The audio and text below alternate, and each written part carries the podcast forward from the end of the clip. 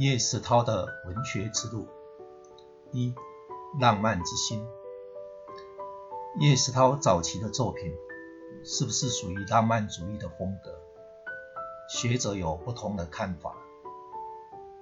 但就1974年他接受李阳的专访所讲的，早期几篇小说都是一两万字的短篇，尽管有浓厚的乡土色彩。但却是浪漫的、耽美的，以及后来他在回忆录中所说的：“我并不喜欢日本近代文学主流的写实主义和自然主义，我较喜欢故事性强、不宜幻想、个性和气质发挥得淋漓尽致的浪漫主义文学。”所以，多数学者还是认为。它具有浪漫主义的色彩。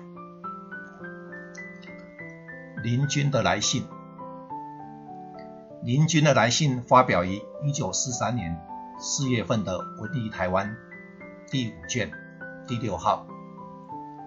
这是目前可以看到叶石涛最早的创作，也是最早发表的小说作品。原作是以日文书写而成的。一九五一年九月，叶老在白色恐怖时代，因为涉及知悔不报的罪名被逮捕拘禁。家人把他之前的一些作品，包括《妈祖记》《征台谈》《邻军的来信》等等的原稿都烧毁了。邻军的来信是因为有刊登在杂志上，所以才。能够幸运地保存下来。文章中的主角是家里住在关庙的叶柳村。有一天，突然接到中学好友林文显从古城高沙町的来信。高沙町大概就是现在民权路一段附近，请他帮忙自己就近到位于龙崎乡下的老家去探望家人。林军的父母都已经过世了。只留下年迈的祖父和妹妹春娘相依为命。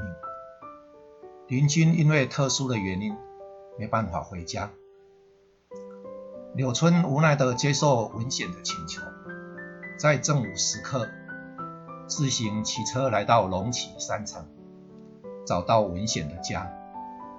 那天晚上受到老人家亲切的招待，也跟少女的交谈互动里产生了美好的。